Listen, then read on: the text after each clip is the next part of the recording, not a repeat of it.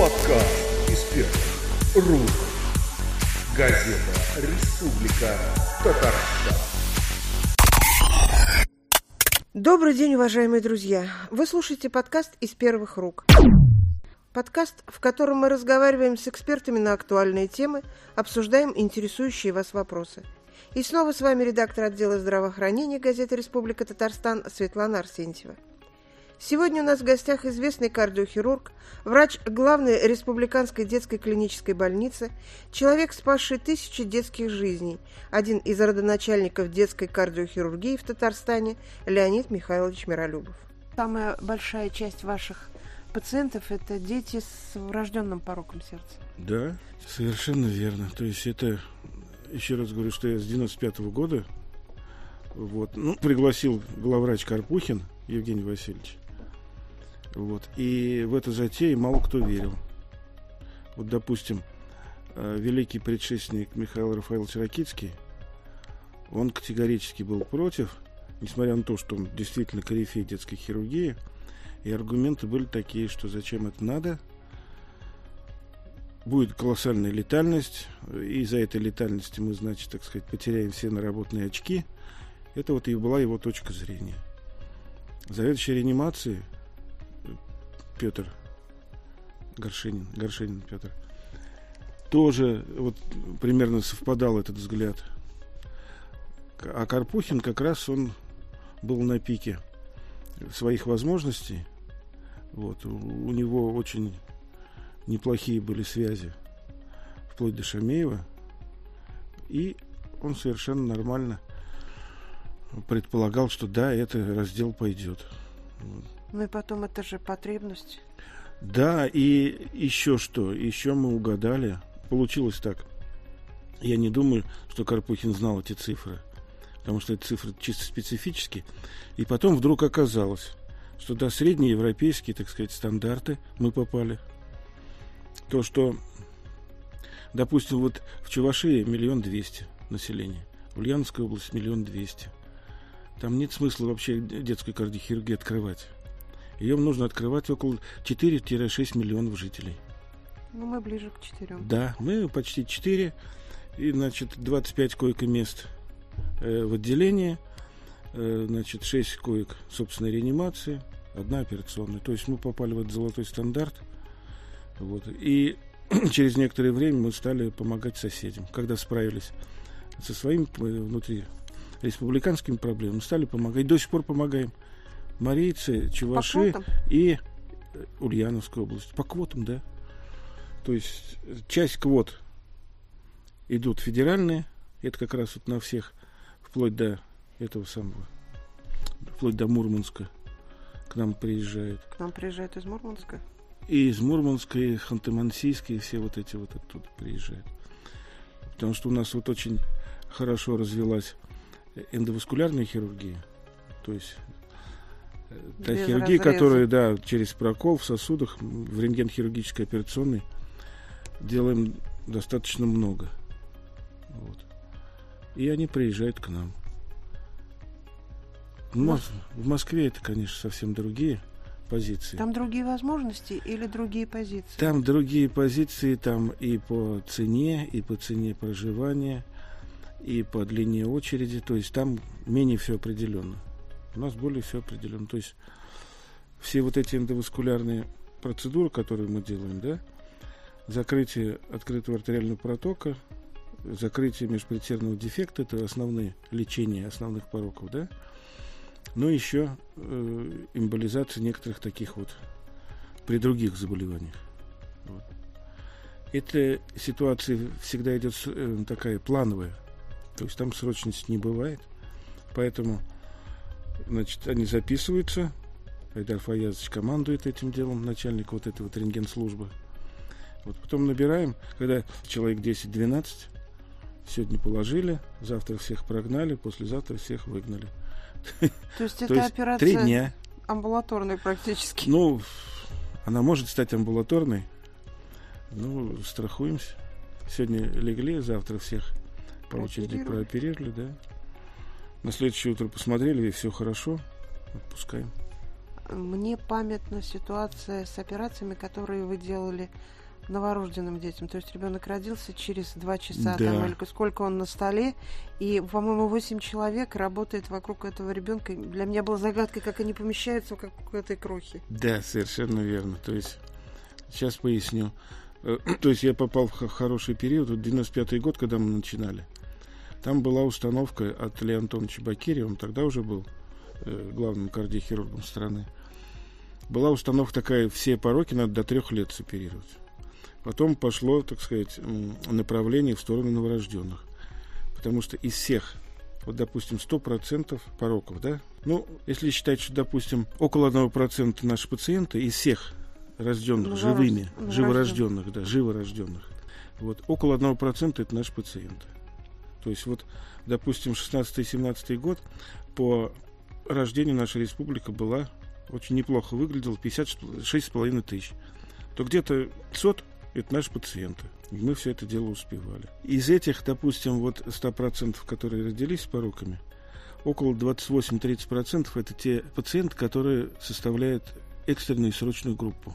То есть он просто не выживет, э, если, ему не сделать срочную да, операцию. то есть это вот э, первые две недели э, жизни, да, то есть там транспозиция магистральных артерий, там, значит, атрезия легочная и так далее, так далее. То есть их одна треть, ну, грубо говоря, из всех.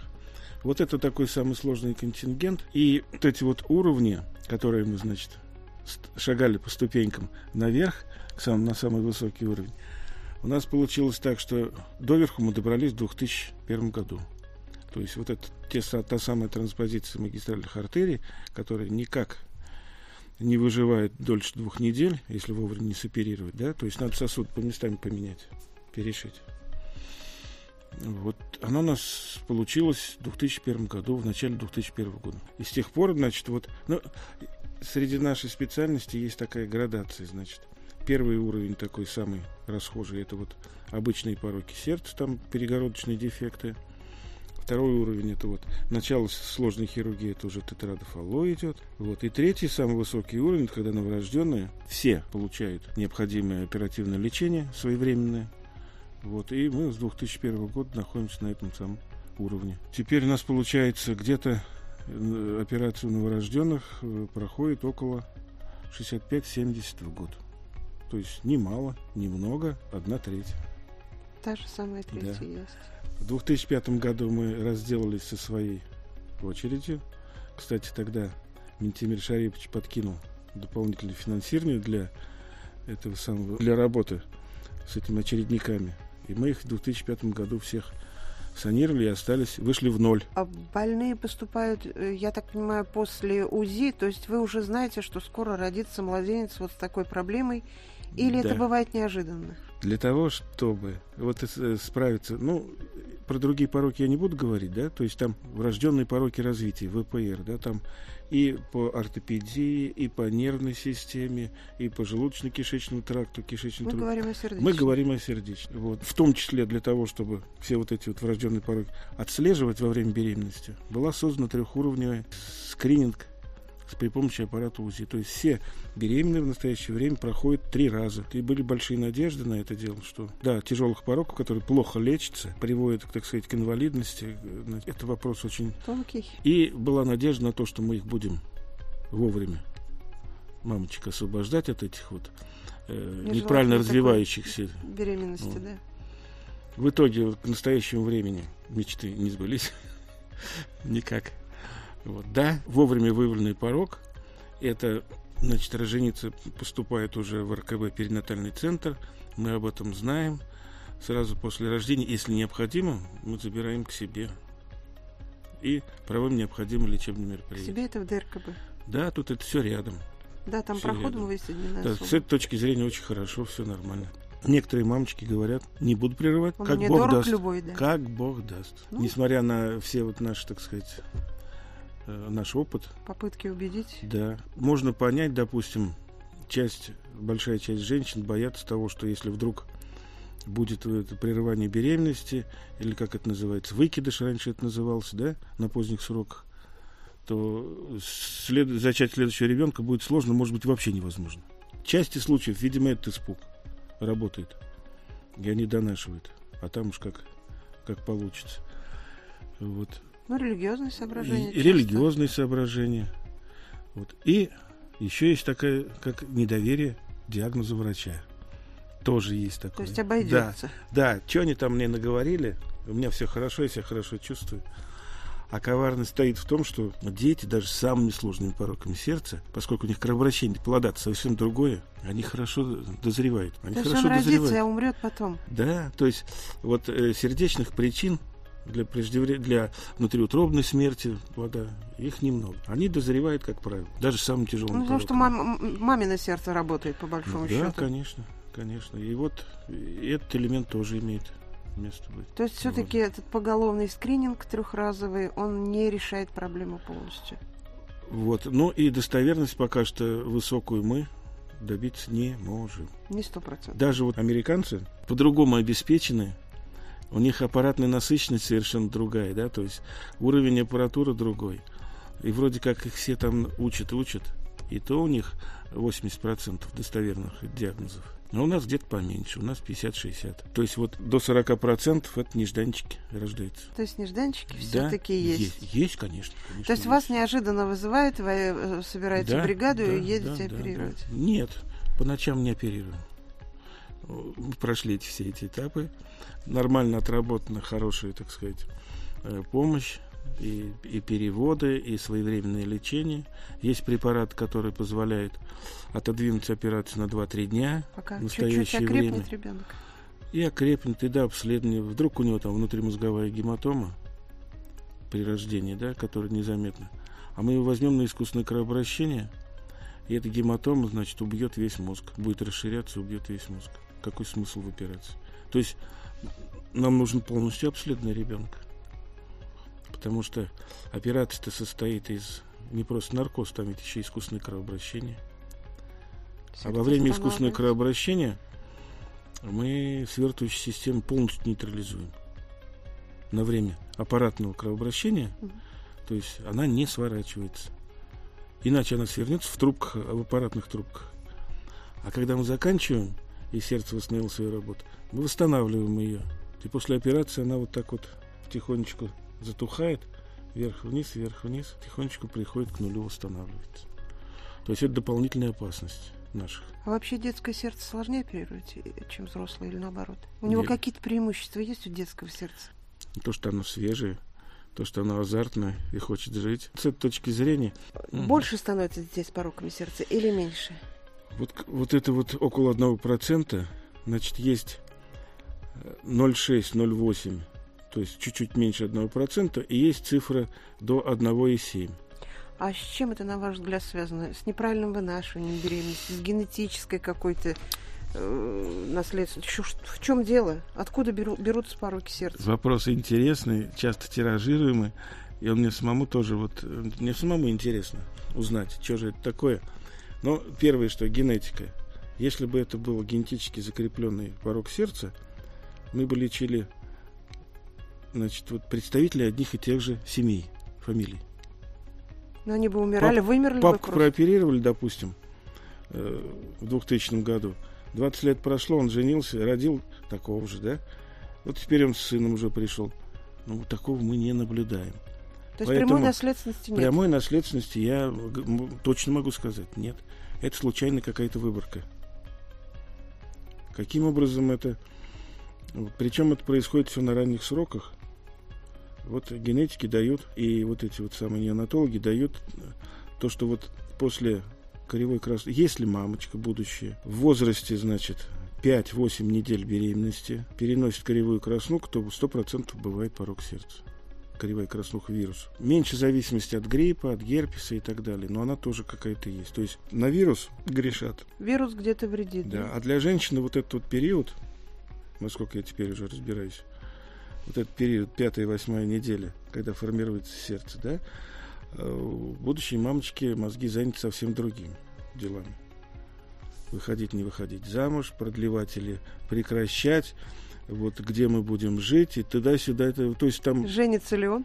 да, не- то есть там в голове другие мысли, и они плохо помнят этот период. А таких семей, вот немецкого образца, допустим, вот поженились, Планируем запланировали, да, провели, значит, там год в здоровом образе жизни, значит, вот таких мало. В России таких Пока мало. до такой культуры мы еще не дошли. Нет, нет, нет. Но, по всей видимости, она не спасет. Почему? Что-то там такое хитрое есть. То есть природу не обмануть, она все равно это сделает. Делает. Никогда не было у вас ощущения, что вы спорите с Богом. Бог говорит этому ребенку не жить, а вы спорите. Бывало. Ну, почему? Это вопрос железный. Вот. э, Я думаю, несколько по-другому. Господь выбрал, и я являюсь инструментом в его, так сказать, деяниях. Вот если бы было и не угодно, то вот эта вот э, служба, она бы просто не организовалась. И ребенок бы к вам не попал, и И все что ребенок- да, угодно. да, да. То есть, ну, вот такой угол зрения. Правильно, насколько он правильный, не знаю. Он помогает вам жить и работать, значит, правильно. Да, мы, по крайней мере, не оставляем без внимания вот этих вот, вот этот сложный контингент пациентов. Даете шанс? Да, нормально, совершенно шанс. Теперь, раньше, я так понимаю, были операции в основном на открытом сердце. Сейчас им на смену приходят эндоваскулярные. В каком объеме эндоваскулярные заменили Самые, открытые? самые, вот я уже сказал, два самых широко распространенные пороки, вот межпредсердный дефект, межпредсердной перегородки и открытый артериальный проток. Вот это вот две нозологические единицы. Причем открытый артериальный проток остался нам для открытой хирургии. Это новорожденные э, в палате реанимации, новорожденные, или недоношенные, потому что работающий проток мешает снять их с аппаратного дыхания. Их заливает легкие, и нам и мы это прямо в реанимации делаем. То есть операция через проходит в небольшую- реанимации? Да, не, даже в операционную не возим. Открываем и И сколько длится такая операция? минут 20. 20 минут ребенок минут спасен. 20. Здорово. Ну, они же маленькие, там доступ-то быстрый. э, Вот. И межпредсердный дефект, примерно 70% вот этих м- межпредсердных дефектов подходит для эндоваскулярного. Остальное мы открыто выполняем. Представим себе гипотетическую ситуацию. Мамочка не ходила, будущая мамочка не прошла ни скрининг, ничего. Ее пропустили в роддоме. Она вышла, ну, как вы говорите, не всегда сразу проявляются дефекты. Она вышла, и вдруг появились проблемы с сердцем. Она на какие симптомы может обратить внимание, если это умная мама? Вообще симптом для проявления сердечных пороков практически один. Какой? Одышка. Ну, как разобрать одышку младенца? Э, Ну вот он будет э, часто дышать, ему не будет хватать воздуха. То есть это признак сердечной недостаточности. Это частое дыхание, учащение сердцебиения по пульсу можно смотреть. Вот. Э, Тут же, так сказать, уменьшается мочеотделение. То есть количество мочей тоже очень важно. Это Очень тоже важно. сердечные проблемы? Ну да, это признаки застоя, уменьшение мочи. Ну, а вот говорят, синюшность губ, там еще что-то. Ну вот этот э, посине- э, посинение носогубного треугольника, это я бы, конечно, убрал вообще это. Ну, это убрать? ну, конечно, переписывать из одного учебника в другой. А почему это не показатель? Ну, потому что это кожные капилляры. Это тут все, все мамочки приходят, приходящие на консультацию, они тут же выкладывают. У моего ребенка, э, значит, носогубный треугольник синеет, когда он плачет. Но это у всех синеет. Если он сильно зайдется, у него и пальцы посинеет, и лоб посинеет. Кровь не поступает. Да нет, это, это внутрикожные капилляры. Вот и все. От напряжения, вот он синеет. От- Венозный отток на, на- на задержке дыхания он почти прекращается. Вот получается синева. Не- не- тут не связано с этим пороком. Ну, в интернете, если посмотреть, там вот выложено 6-7 симптомов, на которые должны обратить внимание родители. А вы говорите один самый важный, все остальные. Конечно, одышка. И плохая переносимость физической нагрузки. Но это для детей Ну, это постарше. уже постарше. Это для То есть побегал и постарше. заснул, да? Получается, или как? Нет, он начнет отставать от сверстников. Как определить, хорошо он бегает или нет? Ну, с пацанами бегает, те продолжает бегать, а этот уже устал, сел, отдыхает. Тут- То есть тут Да, тут надо к врачу. проверить. Да, это конечно. кардиологу или к терапевту? Можно начать с педиатра, конечно. Начать все-таки с Как, да. педиатра. В основном вы оперируете детей какого возраста? То есть ваши пациенты какого возраста? Ну вот наша задача, значит, по всем современным меркам, да, то есть и импортным тоже меркам. Вот надо уложиться в первый год жизни. То есть статистика такова, что если вот опять возвращаемся к 100% этих самых родившихся с пороками сердца, если их не трогать, не лечить. До года умрут, да? С тяжелыми. После года останется 30% живых. Так что вот эти 70% нам надо э, сделать. То есть 28-30% мы делаем в период новорожденности, 28 дней, первые 28 дней. Всех остальных мы, значит, тоже подбираем вовремя. Ну, а те 30% они действительно могут, можно их и в 3 года, и в 5 лет А соферировать. вообще можно... Это легкие такие пороки.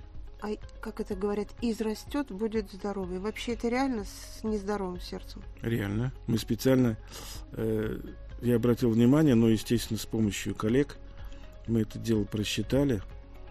Допустим, вот есть дефект межпредсердной перегородки, дефект межжелудочковой перегородки. Частые пороки, то есть, ну, они составляют как бы ос- основной поток Основной мозг. пациентов, да. И если не торопиться и внимательно наблюдать, то мы получили такие... Причем в обсчете было более, более 5 тысяч Ну, пациентов. то есть Мы их наблюдаем. такой Да, в течение года самопроизвольно закрыться может из межжелудочкового дефекта до 13%, из межпредсердного до 10%. Вот это мы сами считали, и мне приятно всегда говорить, что это вот результат нашего, так сказать, Наших исследований. пытливого. В литературе нет таких данных. Почему-то. То ли никому не интересно, то ли, то ли чё ли. Я имею в виду именно вот детских кардиолог- кардиологических, не не считаем эндохирургические какие-то. Нет, еще. эндохирургических я не Нет. проводил, да. Вы работаете только с открытым. Ну, конечно. Там отдельная группа, и даже сейчас специальность такая есть. Эндоваскулярный хирург. За всю жизнь я как-то считал. А, я считал к 40-летию. То есть у меня сейчас 42 года стажа после окончания института. А. К 40-летию я считал где-то около 8 тысяч всего. За всю, за, за весь период. Вот, а по детям, по детям, Если сравнить уровень медицинской помощи именно в оказании вот этих операций, как разнятся уровни? Не приходилось мне работать за границей. Ну, вот эти вот наезды разовые, они ни о чем не говорят. Там надо посидеть, посмотреть на них. Ну, что могу сказать э, конкретно? Общий уровень там выше. Общий врачебный уровень. Уровень ориентационного пособия лучше. Вот как раз об этом. То есть хирургия Да. у нас не хуже, насколько я Хирургия понимаю. не хуже. А, Как профессор вы можете оценить, ну, скажем, уровень развития нынешних студентов. Как они вам? Вы знаете, я считаю, что ничего страшного с, с мо- с моих студенческих времен не произошло. То же самое. И тогда было. Ну, давайте начнем с того, что студент приходит к нам в университет с определенными мыслями в голове, да, кем он хочет стать. Или же будет выбирать. Он будет выбирать. А этих экзаменов мы, э, вот у меня, допустим, за- э, в приложении к диплому 48 экзаменов. То есть достаточно много специальностей, да, будем так говорить, вот выбирай. И мой, допустим, предмет детской хирургии, который они проходят, я понимаю, что он не всем интересен. И вот как это было в шестой больнице, я начинал преподавать хирургии, просто хирургии. Из группы 15 человек, 2-3 человека готовы. С ним можно разговаривать во время занятий. Все остальные, значит, кто там спит, кто там, значит, там, Просто слушай. кто-то просто слушает, кто-то, значит, там с соседкой оживленную беседу ведет. Вот. Вот и все. Сейчас они в гаджетах там торчат. В этих Но тот телефонах. же процент, э, Процент такой же. интересующихся и умеющих. Да. Потому что очень часто звучат, разго- звучит разговор о том, что Мое Ну- впечатление такое, что нормальные, нормальные дети, да, у них есть некоторое отставание самостоятельности от нашего поколения. То ну, это мы они- виноваты. Да, но это мы виноваты, действительно. Это, это наши дети, мы, мы в этом виноваты, потому что кого еще винить-то? Но все-таки, ну, до года ребенка там по схеме обследуют и так далее. Да. Дальше родителям э, есть смысл, вот, например, просто обратиться к кардиологу, чтобы проверить сердце ребенка. Или не чеши, где не чешется. Значит, вот малых аномалий сердца очень много, шумящих. И если однажды вот в течение первого года увидели причину сердечного шума, да, чаще всего это бывают ложные хорды, так называемые. То есть совсем не Их не надо трогать, вещь. они, не, они совершенно безвредны. Ну вот и все, и хватит обследовать. А что еще обследовать? Ну как же, а как это будет в динамике? Как это будет в 5 лет? Все то же самое Потом будет. в 10? Все будет то же То есть самое. тут уже ничего, не ничего нет. изменится.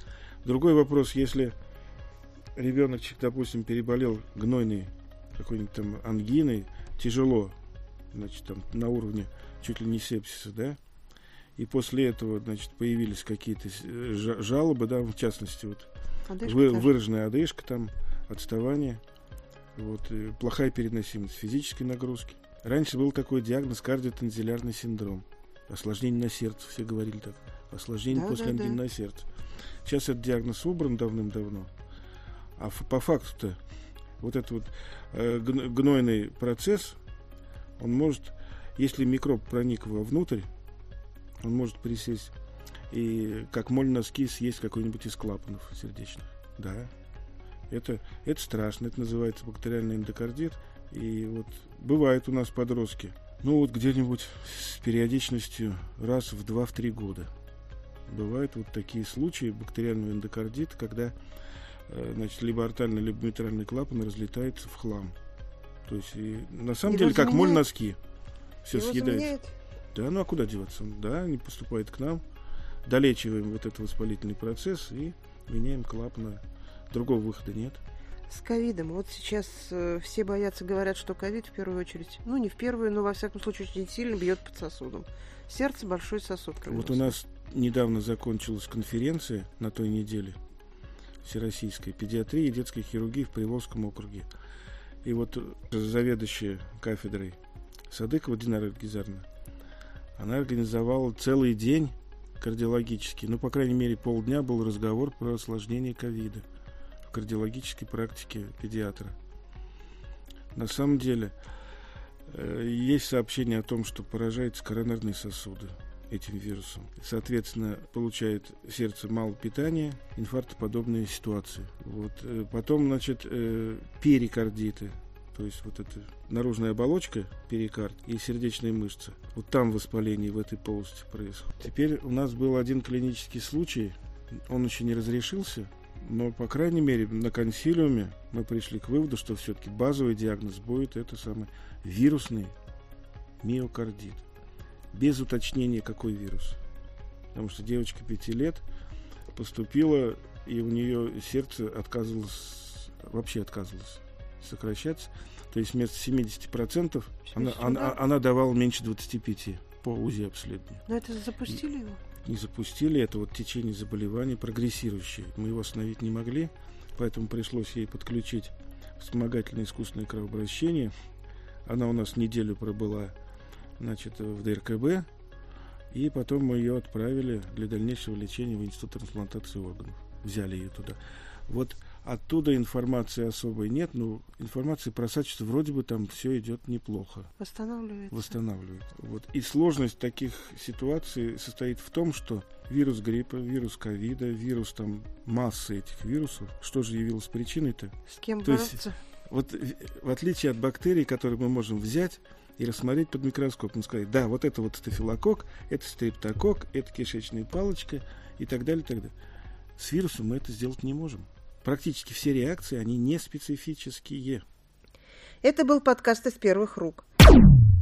Сегодня у нас в гостях был известный кардиохирург Леонид Михайлович Миролюбов. Мы поговорили о раннем лечении пороков сердца. С вами была Светлана Арсентьева, редактор отдела здравоохранения газеты «Республика Татарстан». Слушайте нас на сайте rtonline.ru в рубрике «Подкасты», в приложении подкаста социальной сети ВКонтакте, на Яндекс Музыка, а также на iTunes. Пишите отзывы, подписывайтесь, ставьте 5 звездочек. Подкаст рук. Газета «Республика Татарстан».